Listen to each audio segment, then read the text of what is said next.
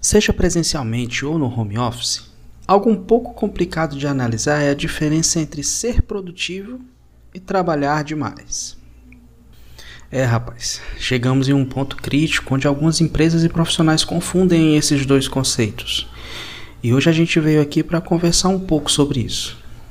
Eu sou John Souza e vocês são bem-vindos a mais um episódio do Deve Ser Assim.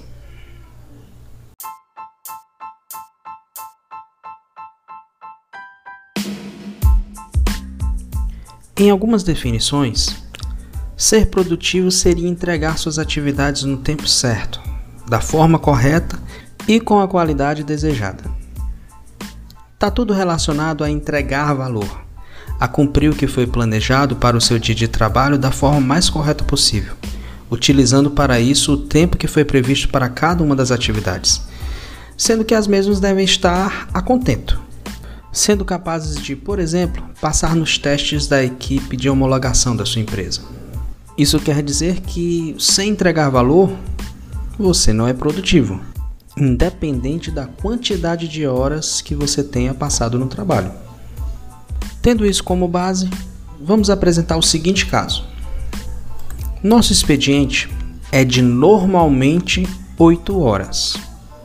Ou seja, Espera-se que entreguemos valor ao negócio dentro dessas 8 horas.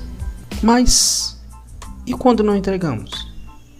Obviamente que existem diversos fatores externos que podem influenciar nesses resultados, mas vamos levar em conta um dia normal de trabalho, ok? Voltamos então à definição que trabalhamos no começo da nossa conversa. Precisamos ser produtivos nessas 8 horas. E é aí que está o problema. Sabe aquela velha frase que todo mundo já disse em uma reunião de projeto ou mesmo em um stand-up? Se precisar, eu estico um pouco para concluir as atividades. Com certeza todos nós já dissemos isso em algum momento, né? Ou você vai me dizer que nunca teve que ficar um tempinho a mais fazendo hora extra porque o projetão estava atrasado ou porque você tinha alguma atividade crítica? Ou era sexta-feira e o servidor de produção do principal cliente da empresa caiu, por exemplo? O que a gente tem que tomar cuidado é se não for por algo crítico. Ou melhor, se não for um erro de gestão. Essas horas extras devem ser analisadas com bastante cuidado e critério.